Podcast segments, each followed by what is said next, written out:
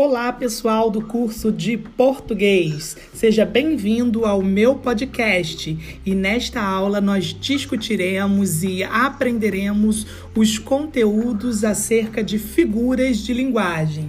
Fiquem ligados e acompanhem a nossa explicação.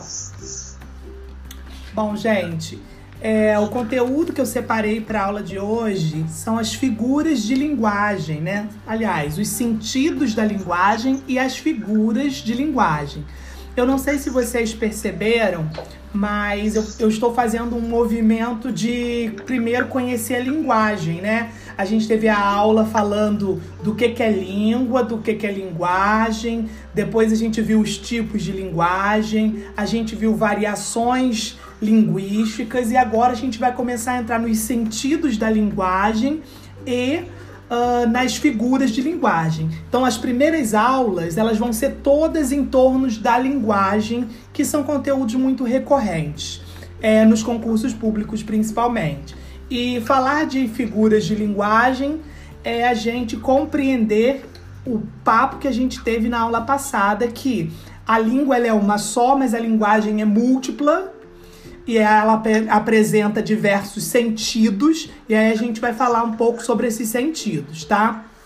Primeiro, é, eu gostaria que vocês anotassem, eu acabei esquecendo na aula passada, o meu e-mail para vocês solicitarem a apostila. Eu vou enviar duas apostilas para vocês uma apostila de conteúdo e uma apostila de exercícios. E aí eu já vou começar passando os exercícios sobre aqueles conteúdos que a gente já viu, tá bom? Eu vou anotar aqui no bate-papo, é tudo minúsculo. É will.alves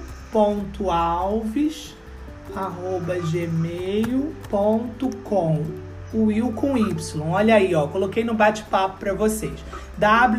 wyl.alves.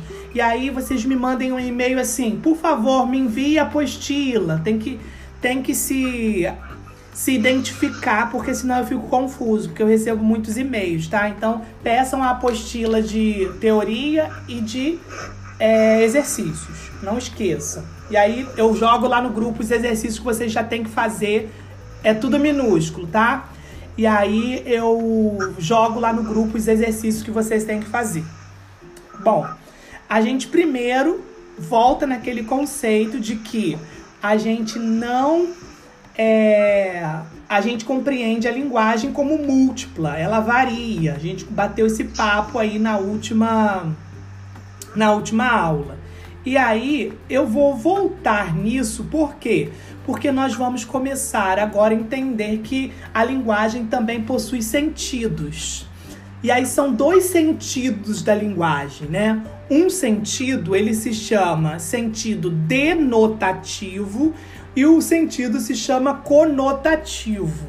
E aí é um conceito muito básico que talvez vocês se lembrem, vocês tenham estudado, só que muitas pessoas acabam confundindo o que é um e o que é outro, né? E aí acabam perdendo questões tão fáceis na prova por não compreender uh, a diferença entre um e outro, ou gravar mesmo a diferença entre um e outro, tá?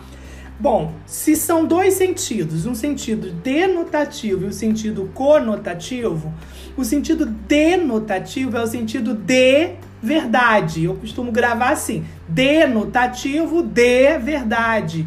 Ou seja, o sentido literal das palavras. Cada palavra tem um sentido próprio. Quando a gente fala na, a gente fala a palavra flor, a palavra flor, a palavra flor tem como definição ser, né, uh, uma planta que faz fotossíntese, que tem várias espécies. Essa é a definição básica, a definição do dicionário, a, defi a definição original, verdadeira da palavra. Mas a nossa língua é muito dinâmica e nós acabamos fazendo o quê? Utilizando algumas palavras, é, atribuindo a elas novos significados, novos sentidos porque foi o bate-papo da aula passada, né? A nossa linguagem é múltipla. E aí veja bem que quando eu digo que aquela menina é uma flor, Note que nesta frase eu não estou mais usando a palavra flor no seu sentido de verdade, no seu sentido literal, no seu sentido denotativo. Eu estou utilizando a linguagem no sentido conotativo. O que, que é uma conotação? É você é, atribuir novos significados subjetivos às palavras. Quando eu digo flor planta, isso é um significado objetivo, incontestável.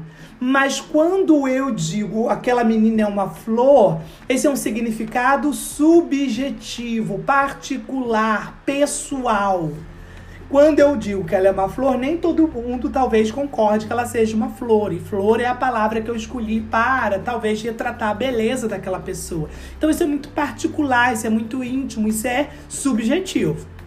Então, quais são as características dos sentidos da linguagem, né? Denotativo é utilizar a linguagem de uma forma literal, de uma forma verdadeira, cada palavra com o seu significado do dicionário, o seu significado original. E o sentido conotativo é um sentido figurado, mascarado, subjetivo. E é sobre essa linguagem que nós vamos conversar hoje. Hoje o nosso bate-papo é sobre a linguagem conotativa, ou seja, usar as figuras de linguagem para se comunicar. A nossa, a nossa comunicação é estabelecida por subjetividade. Eu ainda costumo brincar que o brasileiro, então, adora inventar, né? Ele adora atribuir novos sentidos a algumas palavras que já existem. Principalmente no sentido vamos pensar assim, vulgarizado. Vocês já perceberam como que a nossa língua é uma língua de conotação sexual? Não sei se vocês aí conseguem me entender quando eu digo isso. A nossa língua, o brasileiro, ele é malicioso, então ele acaba utilizando as palavras é, dando novos sentidos de conotação sexual, erótica. Olha a palavra conotação, e eu estou usando de propósito para que você perceba que esse sentido conotativo é a gente atribuir novos sentidos às palavras. E aí, eu vou dar um exemplo dentro dessa conotação que o brasileiro utiliza, palavras simples como, por exemplo, mandioca. É, a gente diz aipim, macaxeira e mandioca. Se eu digo é, aipim, a gente ainda não atribuiu nenhum sentido é, à palavra aipim, também a macaxeira. Mas se a gente fala mandioca, em alguns contextos isso pode assumir uma conotação diferente do que realmente é. E outras palavras, linguiça, é, perereca, enfim, tem muitas palavras que a gente tem na nossa língua é, que a gente às vezes até evita utilizar para que a gente não seja mal interpretado. Por quê? Porque as pessoas foram atribuindo novos sentidos. Então, é, esse é o nosso primeiro bate-papo. Entender que a nossa língua é uma língua variável e que, com o passar do tempo, novos sentidos são atribuídos, inclusive a palavras que já existem. Tem palavras, inclusive, que têm mais de um significado, mais de dois significados. E aí, dependendo do contexto, você pode se confundir e saber exatamente o que a pessoa está querendo dizer. E aí a gente vai falar sobre essas figuras de linguagem, ou seja, usar a linguagem de forma conotativa. É onde entra a outra matéria que é figuras de linguagem. Onde eu, diz, onde eu falar para vocês, essa é importantíssima eu vou destacar aquelas figuras de linguagem que eu vejo mais cair nos concursos públicos. Quais são aquelas mais comuns da gente ver? Então, quando eu falo, gente, põe um asterisco aí, marca aí, significa que essa que eu estou destacando é muito importante porque são recorrentes de cair no concurso público. Eu vou começar com duas figuras de linguagens inicialmente. Por quê? Porque essas duas elas são muito próximas e elas se confundem. Como assim, William? Bom, uma é a figura de linguagem que se chama é, comparação. A figura de linguagem que se chama comparação também pode receber o nome de simile. Tudo com I mesmo, gente. S-I-M-I-L-I. Simile. Simile. Que vem de verossimilhança, que significa semelhante. Então, é uma figura de linguagem que tem dois nomes. E você precisa aprender os dois nomes delas, por quê? Dependendo da bibliografia do concurso, vai ser utilizado comparação ou, dependendo da bibliografia, vai ser utilizado simile. Mas os dois são a mesma coisa, tá? E aí, é, o próprio nome simile traz a ideia de semelhante. E o próprio nome comparação já é explícito para vocês entenderem que é você fazer uma comparação conotativa de uma coisa com outra. E aí, por que, que eu falei que eu vou explicar duas figuras de uma vez? A outra figura que eu quero explicar é uma figura que se chama metáfora. Ah, mas por que, que você vai falar de duas ao mesmo tempo? Porque elas são parecidas. As duas estabelecem comparação entre as coisas, entre os seres.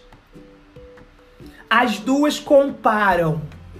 E como você vai é, como você não vai como você não vai se enrolar no concurso público para saber se você ali tem uma comparação ou se você tem uma metáfora. A, a figura de linguagem chamada comparação, ela possui elementos comparativos explícitos, evidentes, marcados, presentes dentro da frase. Que elementos nós utilizamos para comparar uma coisa com outra? Como, igual, tal qual. Então veja que eu digo que você é bonita como uma rosa. Veja que nesta frase eu estou comparando a sua beleza com a beleza de uma rosa. E aí eu fui explícito ao utilizar o elemento comparativo como. Ai, aquele rapaz é forte igual a um touro. Note que eu utilizei a palavra igual, evidenciando, deixando na cara, deixando explícito que trata-se de uma comparação. Lembrando que comparação também recebe o nome de símile. Então, nesses dois exemplos que eu acabo de mencionar, você é linda como uma rosa e aquele rapaz é forte como um touro ou igual a um touro, eu tenho aí a figura de linguagem chamada comparação ou símile. Agora, e a metáfora, que também é uma comparação? A metáfora é uma comparação indireta, implícita ou seja, escondida, mascarada. Ela é muito mais uma afirmação do que uma comparação explícita. Eu digo, aquele rapaz é um touro. Note que eu continuo fazendo comparação da força dele com a força do touro.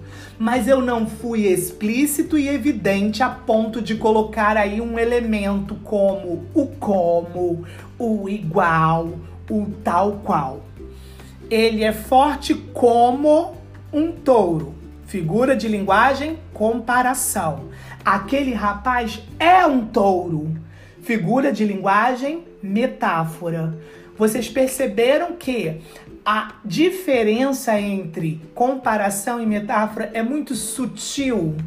Então eu preciso prestar atenção se naquela frase há ou não algum termo, alguma palavrinha que indique a comparação, ok?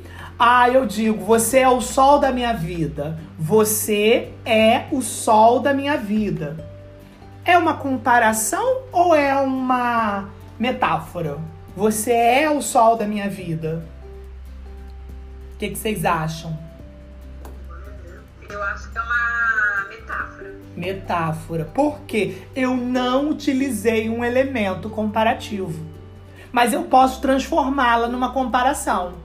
Você é como o sol na minha vida. Então, uma única palavrinha, ou seja, um único termo indicativo de comparação faz mudar as nomenclaturas das figuras.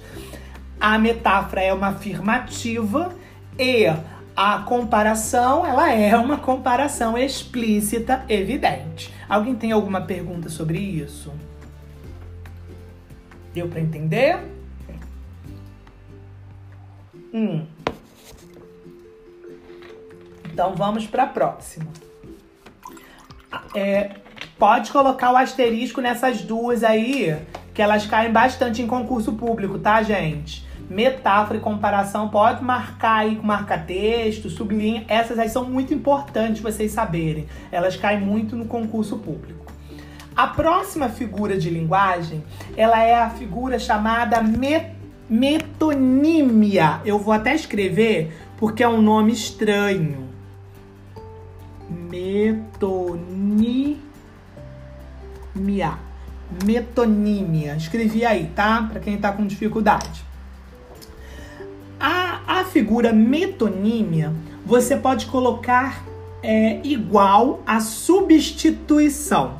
A palavra que melhor define a metonímia é a palavra substituição.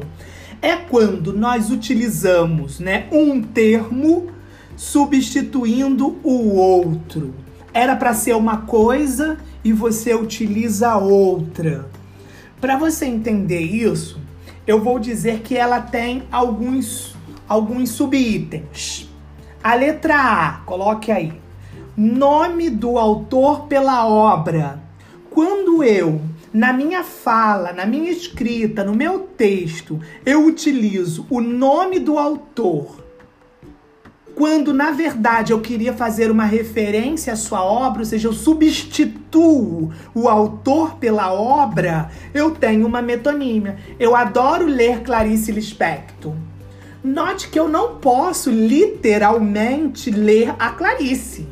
Eu leio os livros da Clarice. Então é uma linguagem conotativa. E a figura presente é metonímia, porque eu fiz uma substituição de um termo formal, desculpa, de um termo literal por um termo subjetivo. De um termo denotativo por um termo conotativo. Então, a primeira substituição é, de metonímia é, é autor pela obra, ok? E aí, gente, não precisa ser só autor, pode ser um cantor também. Ah, eu adoro ouvir Roberto Carlos. Não, eu não ouço o Roberto, eu ouço as músicas cantadas pelo Roberto. Eu estou substituindo a música que eu ouço pelo cantor. Então, quando eu falo autor, vocês entendam aí, compositor, músico, cantor, enfim, ok? É, outra substituição que nós temos é o continente pelo conteúdo, seria a letra B. O continente pelo conteúdo. Primeiro vamos entender o que significa a palavra continente. Continente é aquilo que contém algo.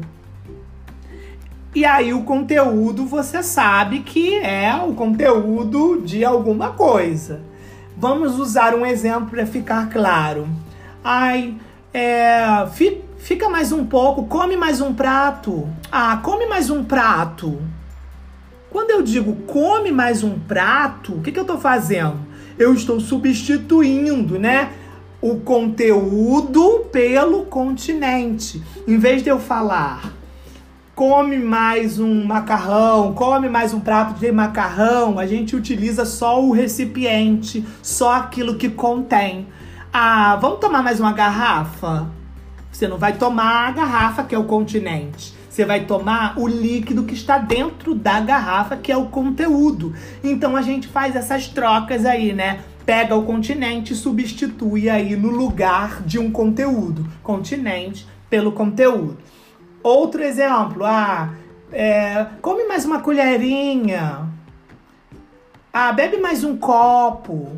Toma mais uma garrafa. A gente vai fazendo essa substituição aí. Outra forma de substituir, penúltima, seria a marca pelo produto. E isso a gente faz direto. Você, por, por exemplo, pode pensar aí, principalmente quem faz compras, né? Que como a gente substitui? Existem algumas marcas que elas são tão renomadas, tão fortes, que elas acabam assumindo a identidade do produto. E aí todas as marcas que existem acabam recebendo o nome de uma. Exemplo. Isso, a Cristiane colocou um exemplo. Nescau. Ah, eu vou comprar Nescau. Aí você chega aqui em casa com Palate. Né? Ai, ai, traz coca. Traz coca pra mim, traz coca. Aí você chega com mil. Ai, traz um Danone, traz um Danoninho. Aí você chega com, com, com ai meu Deus, é Batavo. Então veja que existem várias marcas, mas a gente atribui um nome a diversas. Quando a gente faz essa troca da marca pelo produto, quando a marca passa a representar o produto, a gente também tem uma metonímia, há uma substituição, ok? E aí a última letra D, a última substituição é a parte pelo todo. Então veja que eu vou usar apenas uma parte de alguma coisa que vai representar o todo dessa coisa. Para vocês entenderem melhor. Uh, nossa, aquele rapaz tem muitas cabeças de gado. Ele tem só as cabeças ou ele tem o boizinho inteiro? Então a gente pega uma parte que representa o todo, ao invés de eu falar, nossa, ele tem muitos bois e muitas vacas. Não, ele tem muitas cabeças de gado, ok? Nossa, aquele rapaz não tem um teto onde morar. Ele não tem só o teto? Ou ele não tem a parede, ele não tem o um restante? Então, quando a gente troca um uma parte, né, representando todo, a gente também tem a metonímia, ok?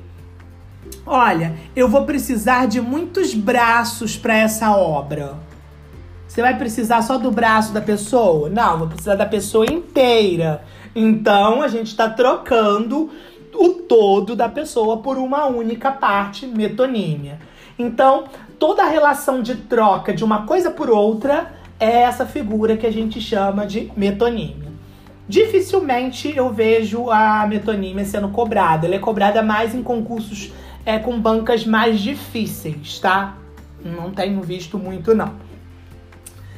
Outra figura de linguagem, essa aí você pode sublinhar que ela é importantíssima. E eu já vou explicar duas de uma vez para que você entenda a diferença entre elas. Assim como a comparação e a metáfora, nós temos outras duas que são número um de concurso público porque elas são facilmente confundidas. É a antítese e a outra é o paradoxo. E aí você tem que entender a diferença entre uma antítese e um paradoxo. Por quê? Porque a diferença também é muito sutil. E aí, a palavra para a gente representar essas figuras é oposição, contraste. Por quê? Quando a gente é, percebe que em uma determinada frase, um determinado texto, há uma contrariedade dentro de um mesmo sintagma, dentro de uma mesma oração, a gente vai chamar isso de antítese. Exemplo: buscas a vida e desculpa, buscas a morte e eu a vida. Buscas as trevas e eu a luz. Vou repetir para que vocês percebam os pares opostos que estão presentes na minha frase, os antônimos que estão presentes na minha frase, né? Buscas a morte eu busco a vida. Buscas as trevas e eu a luz. Morte e vida. Trevas e luz são termos que se contrapõem, são termos que se opõem. E ela está evidente, ela está marcada na frase. Então, quando você tem palavras, você tem termos contrários dentro de uma oração, você vai dizer que você tem uma antítese. Mas e o paradoxo? O paradoxo também é uma uh, oposição. Só que é uma oposição, um contraste de ideias. As ideias são contraditórias. Não existe nessa oração palavras que se contrapõem. Exemplo: amor é fogo que arde sem doer. Sem se ver e depois sem doer, né? Amor é fogo que arde sem doer. Pensa nessa minha frase. Amor é fogo que arde sem doer. Veja que eu não tenho palavras antônimas, eu não tenho palavras que se contrapõem. Mas se você prestar atenção no que eu acabo de falar, vai haver aí no seu cérebro um choque, um contraste. Essas ideias, elas são opostas. Como pode o fogo não arder? Amor é fogo que arde sem se ver. É arde, você não vê. Arde, você não sente. Essas são ideias contra contra que se contrapõem, que causam estranheza. Então a principal diferença entre a antítese e o paradoxo é que no paradoxo você vai encontrar as palavras ali opostas explícitas. Tende a haver, tende a haver os antônimos. Já no paradoxo, não há a presença de substantivos, de palavras que sejam antônimas, mas há a presença de uma ideia que seja contraditória. Ok? Eu vi num concurso público, não, na verdade foi num vestibular, e eu achei muito difícil para o aluno alcançar. Eu vou explicar a situação para vocês. Eu quero ver se vocês acham que se é antítese ou se é uh, paradoxo. O texto sobre o qual o candidato deveria analisar era apenas uma imagem. Então eu consigo perceber antíteses e paradoxos também em imagens. As imagens podem ser opostas, podem se contradizer. A imagem era de um sacerdote, um padre, me parece que é um padre, com uma garrafa de uísque na mão.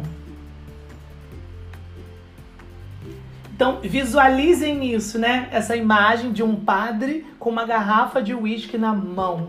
Vocês diriam que essa imagem, ela retrata qual das duas figuras? Uma antítese ou um paradoxo? Vocês acham?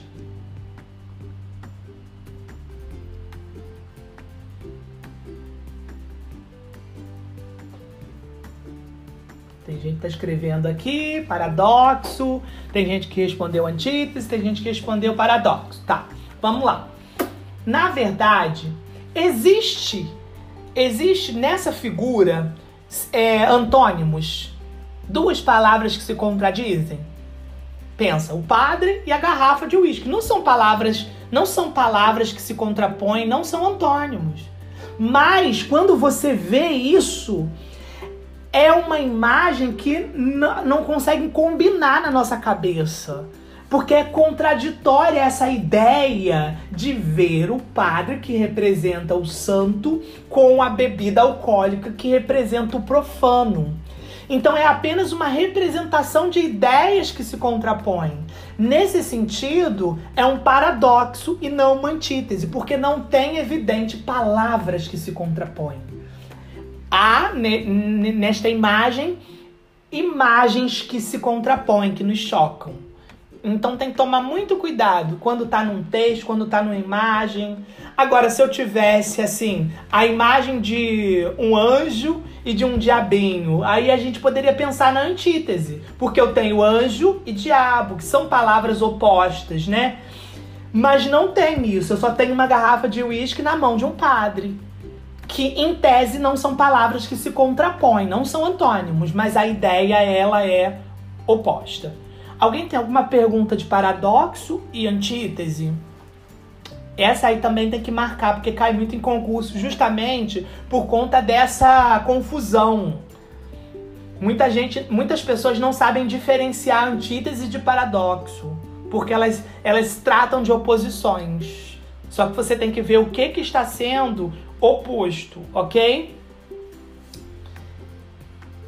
Próxima, não tem pergunta? Então vamos para a próxima.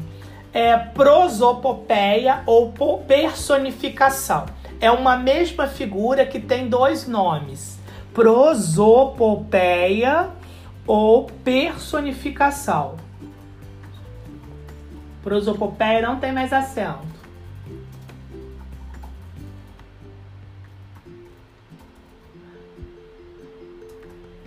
Escrevi aí, tá? Prosopopeia ou personificação. Veja que eu acho que a palavra personificação já me ajuda a pensar um pouco. O que, que é personificação? Personificar. Personificar é tornar pessoa, transformar em pessoa, vulgarmente falando, tá? E essa figura, ela se caracteriza quando nós atribuímos, atribuímos uma característica humana a um ser que não é humano.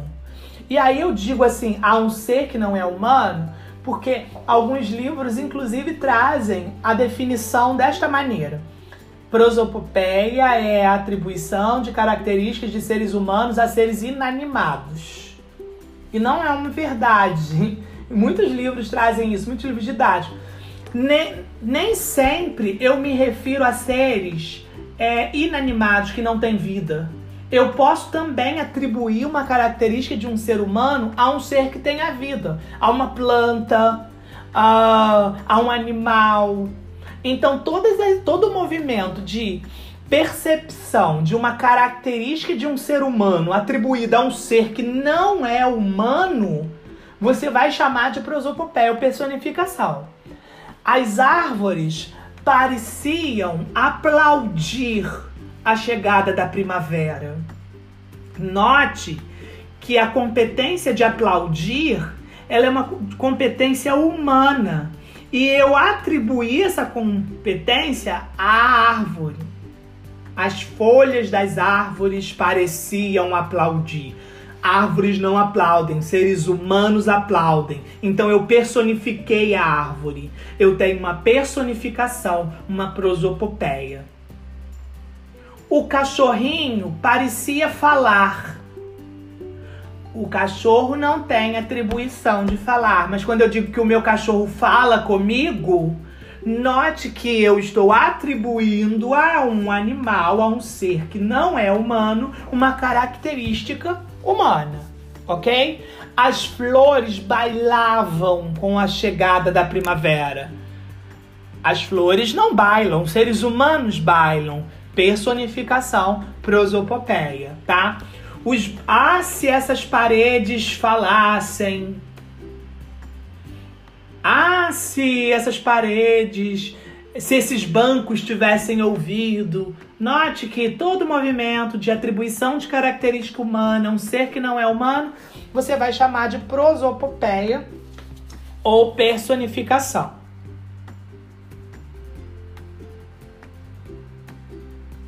Ok? Essa é importante também, pode marcar. Ironia. Ironia é uma outra figura que tem gente que adora utilizar de ironia. Quantas pessoas irônicas vocês conhecem, né? Ou quantos de nós não fomos já irônicos em alguns momentos? E como que eu vou identificar o que, que é uma ironia dentro de um texto, dentro de uma frase? Eu tô vendo muita ironia, né? O nosso presidente contraiu Covid. Passei pelas redes sociais que vocês vão ver um monte de ironias. Enfim, não vou entrar nesse mérito, mas vamos lá.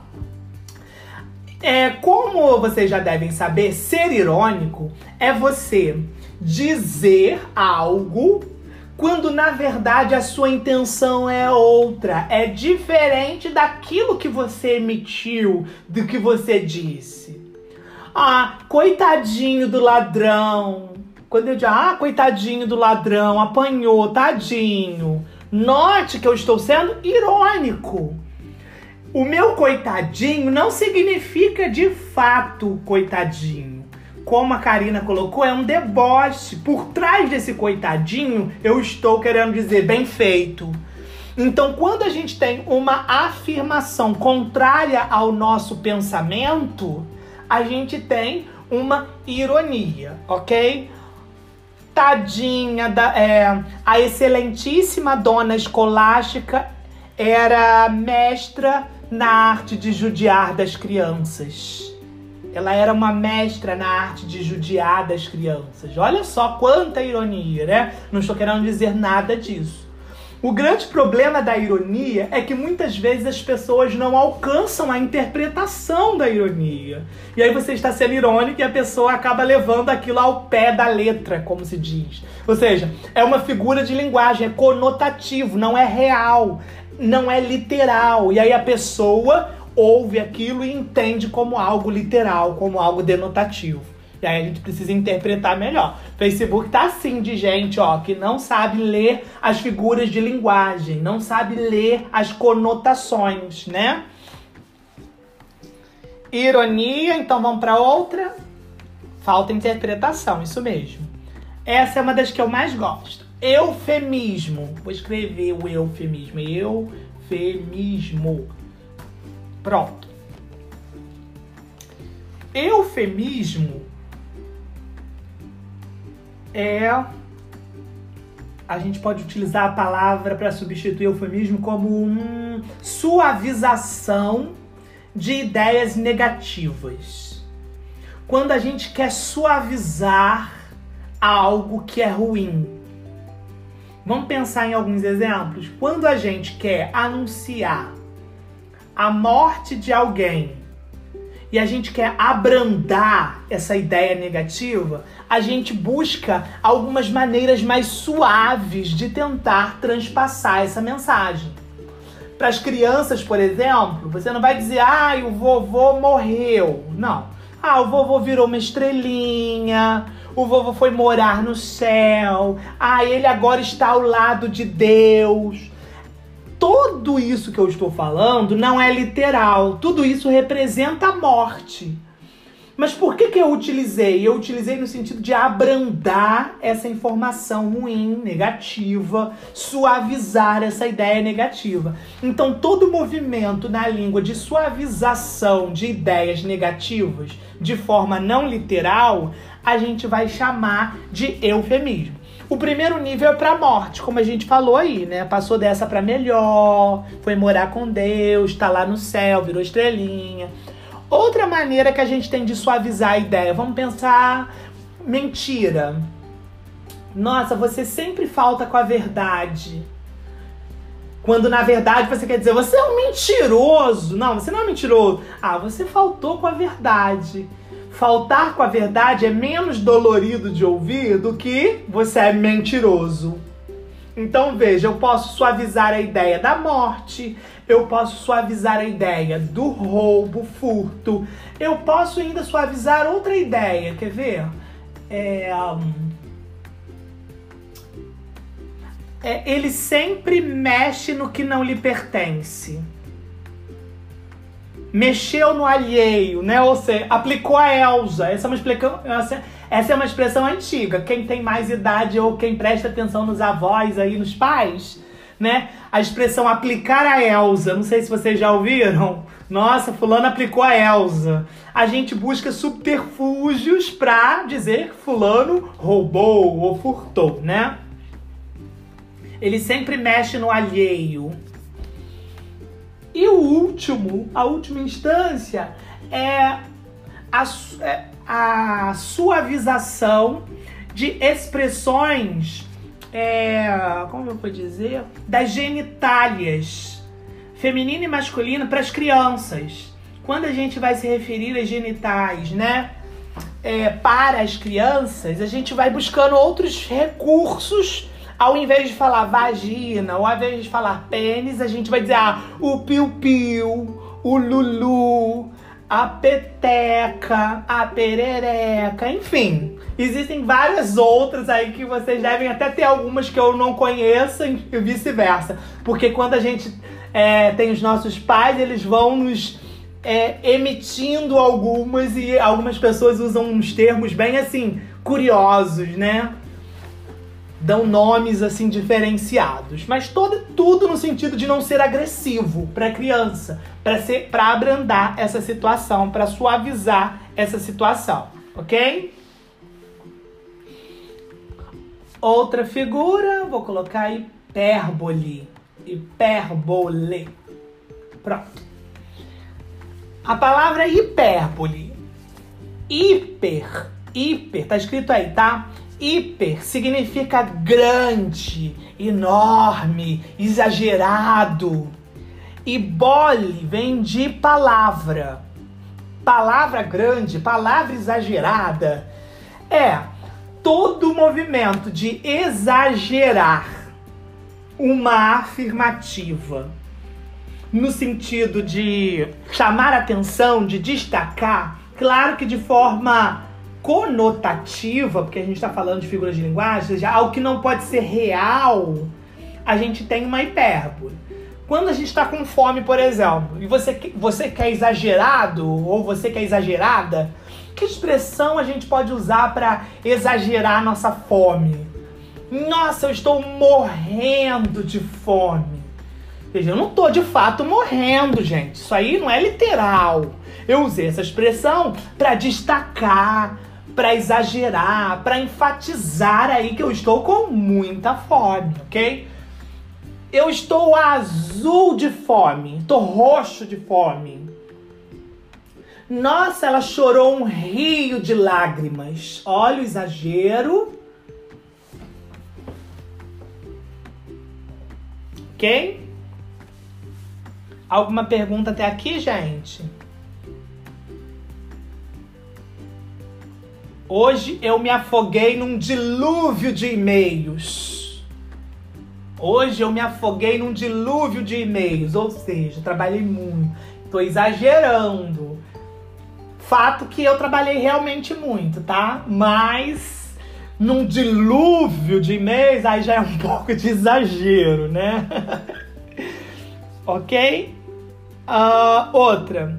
Essa também cai nos concursos mais difíceis. Não são em todos, não. Hipérbato. Vou escrever que é com H. Hipérbato. Hipérbato. Hipérbole cai bastante no concurso. Hipérbato não, tá? Só em alguns, nos mais difíceis. Hipérbato.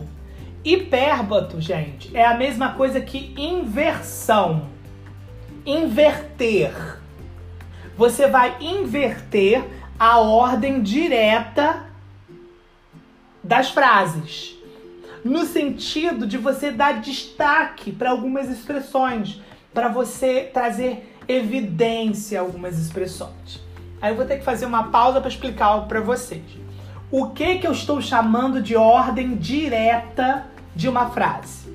Toda frase tem uma ordem tradicional, uma ordem direta. Vamos lá. Eu fui à praia hoje. Essa minha frase, ela está na ordem direta. Eu fui à praia hoje. Eu, sujeito, fui, verbo. A praia hoje, complemento então, uma boa frase numa ordem direta, ela tem sujeito, nessa ordem, sujeito, verbo e complementos. S mais V mais C. Pronto. Todas as vezes que você modifica essa ordem, ou seja, inverte essa ordem, você tem um hipérbato. Vamos inverter? Eu fui à praia hoje. Pego hoje e joga lá pra frente. Hoje eu fui à praia. Eu inverti a ordem direta da frase, eu tenho um hipérbato. Eu posso inverter ainda mais. A praia, vírgula, hoje, vírgula, eu fui. quando você tira a frase da sua ordem direta, você está fazendo uma inversão. Ou seja, você tem um hipérbato. Tira a ordem natural das orações. Ok? Quando eu falo a praia hoje eu fui, eu já não tenho mais S mais V mais C. Eu tenho C mais S mais V. Se é que vocês entenderam, eu quis dizer complemento mais o sujeito mais o verbo. A praia hoje eu fui. Mexi na ordem direta da frase. Ok? Agora, outra figura. Elipse. Também não cai muito nos concursos fáceis, cai mais em concursos difíceis. São algumas bancas. Por que, que eu tô falando isso, gente? Porque quando vocês forem estudar para algum concurso, se é esse o objetivo de vocês, vocês têm que ver qual é a banca que vocês vão fazer a prova. Descobriu qual é a banca? Vocês têm que buscar algumas provas anteriores. E aí, o que, vocês vão começar a fazer? Um levantamento. Deixa eu ver aqui figuras de linguagem, qual que caiu mais nelas? É assim que a gente vai selecionando quais são os conteúdos que a gente deve priorizar. Quando eu abro um curso preparatório para um concurso específico, por exemplo, ah, concurso para professor de Barra Piraí, se, se tivesse aberto. Eu vou pegar aquela banca, eu vou pegar as provas daquela banca, eu vou começar a ver assim quais são os conteúdos que mais caem ao longo desses anos, e aí eu vou focar naqueles conteúdos, porque é uma característica da banca. É assim que eu preparo as minhas aulas quando eu foco num concurso.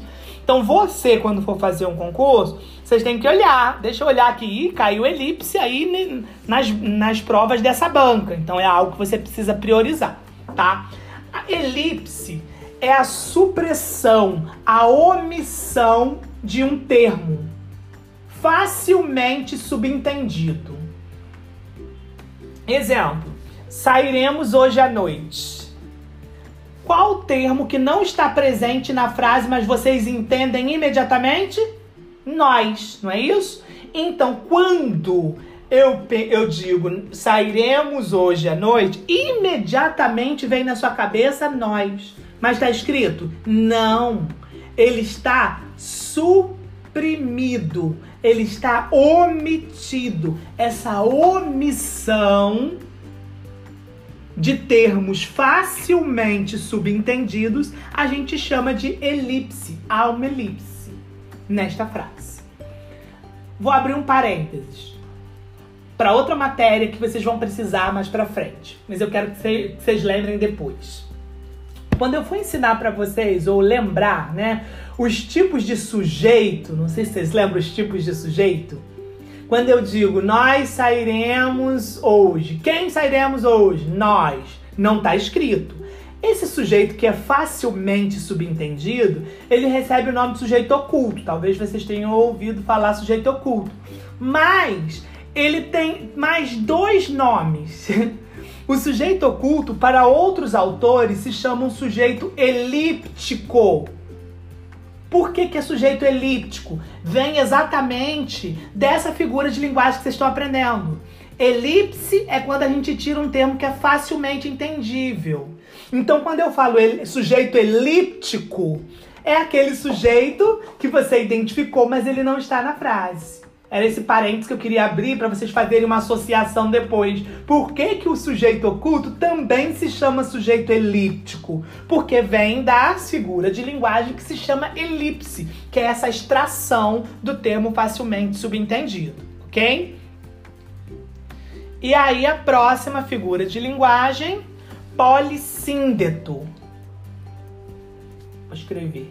Polissíndeto. Pronto polissíndeto. E aí eu já vou ensinar outra também, que é assíndeto, que são parecidas. Assíndeto. Uma é poli, a outra é a. E aí eu preciso entender o que, que é sim, o que, que é síndeto. Quando eu falo de síndeto, eu estou falando dos elementos que conectam as orações. Palavras que ligam as orações. Sobretudo, a que cai mais em concurso é, público. E aí você pode anotar que isso é um fato. Todo concurso que eu vi até hoje com polissíndeto, o conectivo, o qual estou falando, é o conectivo E. A conjunção, conjunção aditiva E. Tá aí escrito. Essa conjunção é chamada de síndeto. E aí, vamos agora para o prefixo poli e a. Poli, vocês sabem que significa muito, diversos, vários. E o prefixo a, veja, normal. A normal, ou seja, não normal. Então, quando eu falo assíndeto, significa sem, nada, não.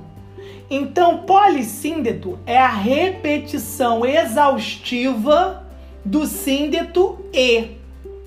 E o assíndeto é a ausência do conectivo e. Exemplo: e rebola, desculpa, e rola, e rebola, e mexe, e remexe.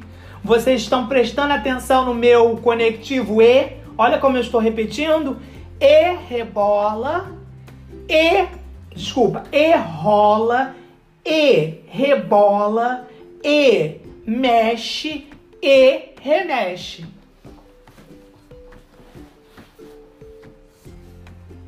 E falava, e gritava, e esperneava, e não sabia mais o que fazer. Olha essa minha repetição de E, E, E. Para que, que eu faço isso? Para chamar atenção, para destacar, para enfocar, para exagerar. Agora, eu posso fazer da mesma forma sem nada. Rola, rebola, mexe, remexe. Não usei nenhum E. Ausência total do síndeto. Então nessa eu tenho assíndeto. Com E, polissíndeto. E não é com um só não, gente. Não é um só não, tá? Tem que ter vários. Se você vir uma frase, é, ele fala, chora, grita e esperneia. Nessa eu não tenho. É só se eu repito. E fala, e ri, e chora, e esperneia. Tem que ter essa repetição, ok?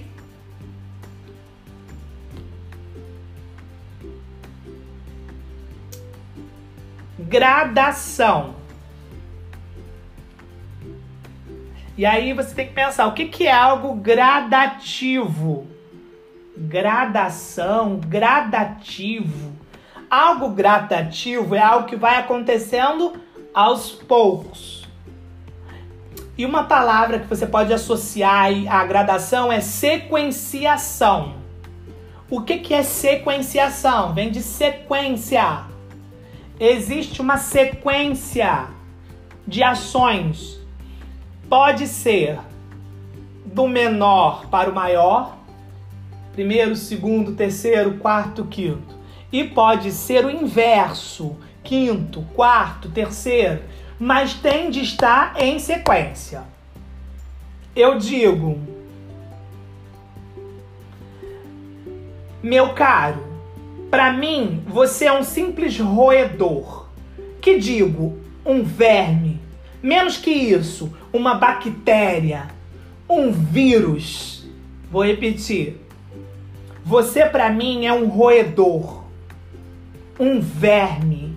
Menos que isso, uma bactéria, um vírus. Essa gradação que eu acabo de falar para vocês, ela, ela foi sequencial do menor para o maior ou do maior para o menor? Isso, maior para o menor.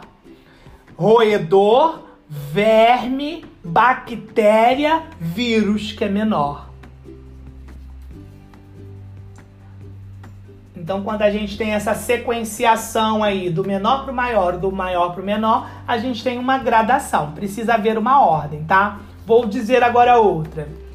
Ele chegou, abriu a porta, olhou o ambiente e sentou-se. Vocês prestaram atenção na ordem? Ele chegou. Segundo, abriu a porta. Terceiro, olhou o ambiente e por fim sentou. Ele fez todas essas ações e eu enumerei essas ações numa ordem. Eu posso mexer nessa ordem? Não, não posso mexer nessa ordem. Eu não posso falar. Ele sentou, abriu a porta, olhou e chegou, gente. Então a gradação, ela é abre aspas, imexível. Tô criando uma palavra. Não pode mexer nesta palavra, OK?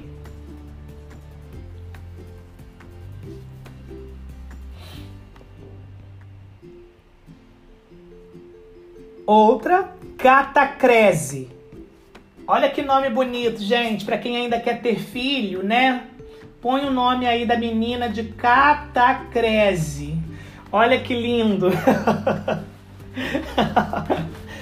catacrese. O que, que é essa bendita catacrese? Bom, vou fazer um teste primeiro com vocês. Existem alguns momentos é, Existe alguns momentos não. Eu quero sugerir para vocês. Você vai pedir pro vizinho um dente de alho. Só um, um. Como vocês vão pedir pro vizinho um dente de alho sem falar a palavra dente? Pedir pro vizinho um dente de alho sem falar a palavra dente. Ah, professor, eu vou falar uma unidade. Ele pode te dar uma cabeça. Ah, um pedaço. Ele pode te dar metade de uma cabeça ou meio ainda, um meio dente. Alguém não existe. Vocês estão percebendo? Não tem como. Isso é a catacrese.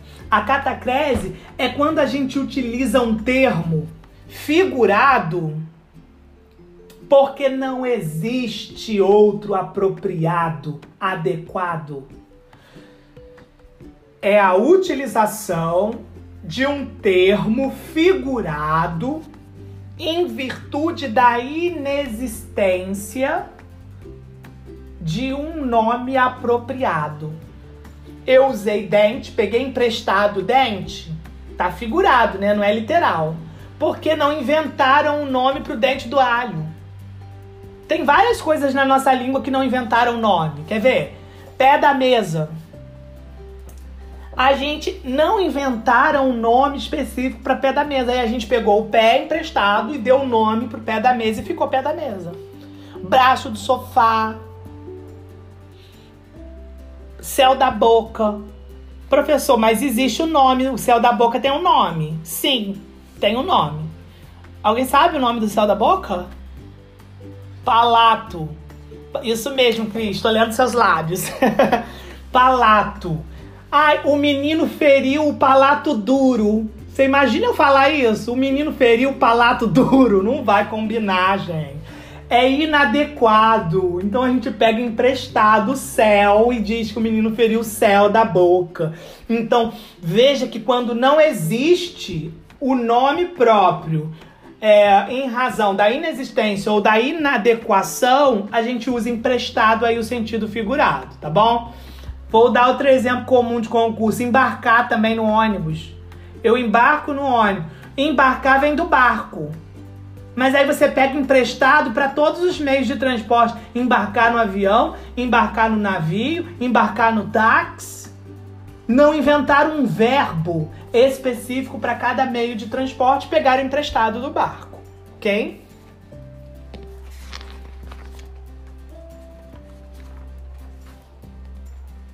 Tá acabando. Faltam três. Três não, quatro.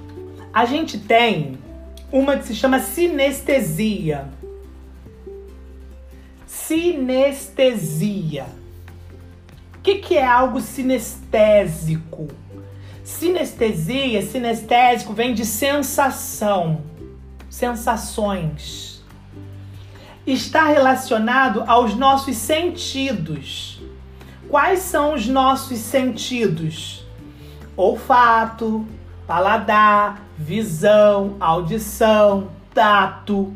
Então, a sinestesia ela está diretamente ligada aos nossos sentidos.